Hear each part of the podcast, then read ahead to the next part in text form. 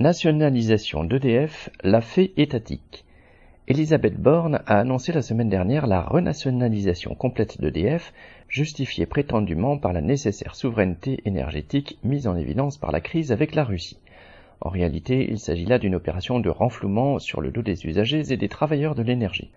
Après avoir nationalisé l'électricité et le gaz en 1946, afin de fournir l'énergie nécessaire à la reconstruction du pays, l'État a ensuite préparé l'ouverture aux capitaux privés à partir de la fin des années 1990.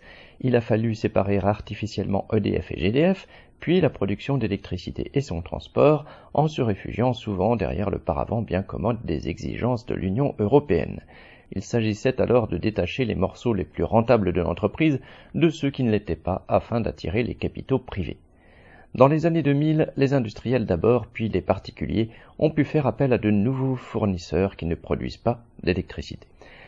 L'opération s'est révélée ruineuse pour EDF, obligée de vendre l'électricité qu'elle produit à des prix fixes à des intermédiaires qui la revendent ensuite bien plus cher.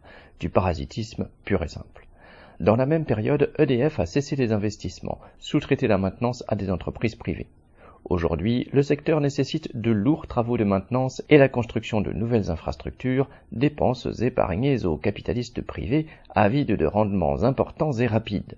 Le résultat pour les usagers individuels a été l'explosion des factures. Aujourd'hui, l'État reprendrait donc le contrôle à 100% de l'entreprise, de ses dettes, 70 milliards fin 2022, et de ses pertes prévisibles, 10 à 15 milliards cette année. Il commencera par dépenser 5 à 7 milliards pour indemniser les 16% d'actionnaires privés aujourd'hui au capital d'EDF.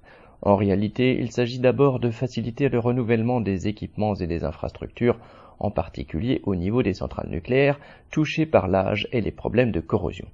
D'autre part, pour développer les énergies renouvelables, des investissements sont indispensables. Le patronat veut en profiter, mais pas les financer. Enfin, la concurrence s'accélère entre les groupes capitalistes du secteur à l'échelle européenne. Or, il n'est pas question pour les industriels d'avoir à payer plus cher des mégawatts et encore moins d'avoir à subir de vraisemblables coupures. Quel que soit l'angle envisagé, l'État remplit donc son rôle essentiel, permettre la réalisation du profit privé. Camille Palieri